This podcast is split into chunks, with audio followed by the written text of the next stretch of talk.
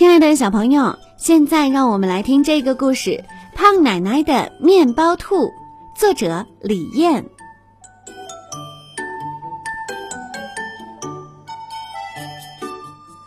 胖奶奶身材胖乎乎的，就像一块刚出烤箱的大面包。胖奶奶开了一间面包店，她做的面包是这座小镇上最好吃的。每当烤出一炉新鲜的面包，那香气都能绕小镇的每一条青石板路飘一圈儿。闻到香味的人都会笑眯眯地说：“哎呀，胖奶奶家的面包出炉啦！”很多人说着，就会不由自主地到面包店去。嗯，胖奶奶烤的面包最好吃了。这天，胖奶奶做了一整天面包。剩下了一块小面团儿，那块小面团儿实在有点小，只能做一只小小的面包。胖奶奶随手在面团上捏出了一对长耳朵，又捏了一张三瓣嘴，还有一个圆圆的短尾巴。她把捏好的面团放进烤箱里，不一会儿，香气四溢，一个胖乎乎的可爱兔子面包出炉了。胖奶奶用两颗红豆子给它做眼睛，那眼睛立刻咕噜噜转了起来。胖奶奶用面包刀豁开了它的三瓣嘴，那嘴巴立刻咯咯咯笑了起来，还对着胖奶奶说：“胖奶奶您好啊！”胖奶奶笑着说：“小机灵鬼儿，你是一只面包兔，可不要到处乱跑。”“嗯，遵命。”面包兔摇晃着两只长耳朵，大声说：“天黑了，胖奶奶睡觉了。”面包兔呼的一下子从面板上跳了下来，它高兴地在地板上蹦了三下，说：“哎呀呀，站了大半天，我的腰都酸了。现在我要出门逛逛去。”说着，面包兔轻快地跳出了敞开的窗户，自由自在地跑啊跑，跳啊跳。这只小兔子别提多开心了。这时，一只大老鼠流着口水从地洞里飞快地跑了出来。嗯，我闻到了面包的香味儿。它跟着那香味儿一路狂奔，远远地看到了跑在前面的面包兔。大老鼠很疑惑：明明是一只兔子，怎么会有一股面包的香味儿呢？大老鼠尖着嗓子喊。喂，前面那只长耳朵的小家伙，给我站住！是在叫我吗？面包兔一回头，看到一个黑乎乎、脏兮兮、龇牙咧嘴的东西。没错，你快把藏着的面包拿出来，那是我的。对了，是你偷我的。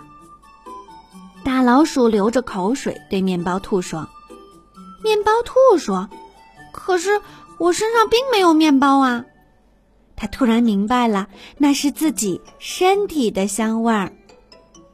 大老鼠擦了擦口水，瞪着眼睛，蛮不讲理地说：“我才不管呢！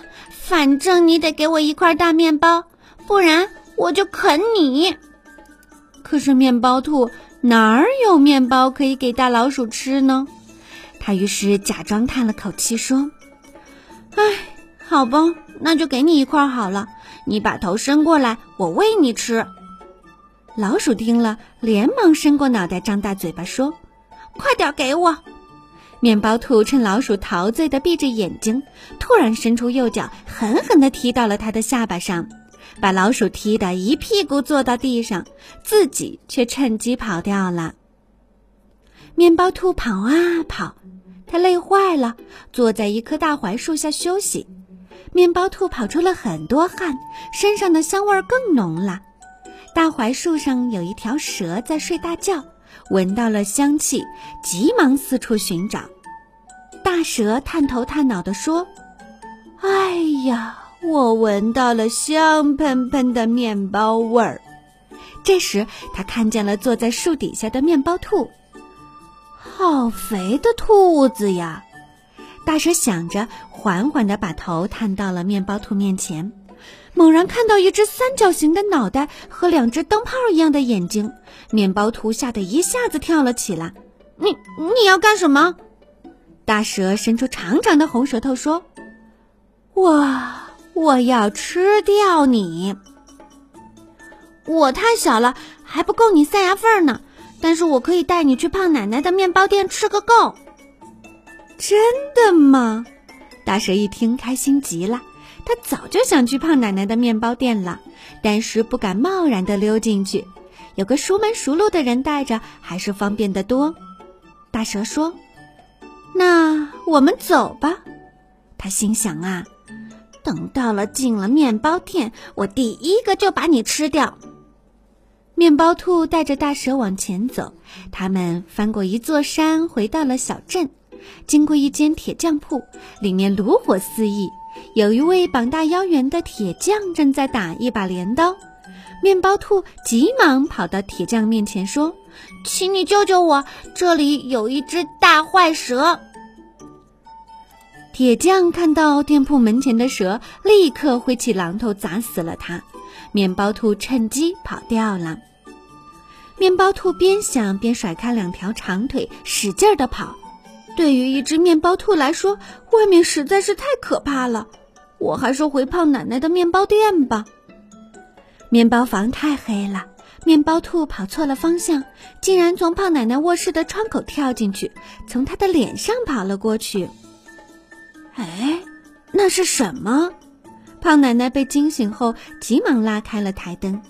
她看到了面包兔短短的小尾巴一晃，向着厨房跑去。胖奶奶跟到厨房，看到了跳上面板的面包兔。胖奶奶问：“这么晚，你去哪儿了？”面包兔笑嘻嘻地说：“我就在附近逛了一圈。”胖奶奶从他的头上拿下来一缕枯黄的草，又拍了拍他身上的灰，说：“嗯，像你这样香喷喷的小兔子，去哪里都要当心。”面包兔轻声说。好的，胖奶奶，我再也不乱跑了。面包兔变得很乖巧，每天都跟胖奶奶一起和面做面包，再也不乱跑了。大家都夸赞说：“嗯，胖奶奶多了一个好帮手。”我吃过面包兔烤的面包，味道可好啦。如果你也想吃，就去胖奶奶的面包店吧。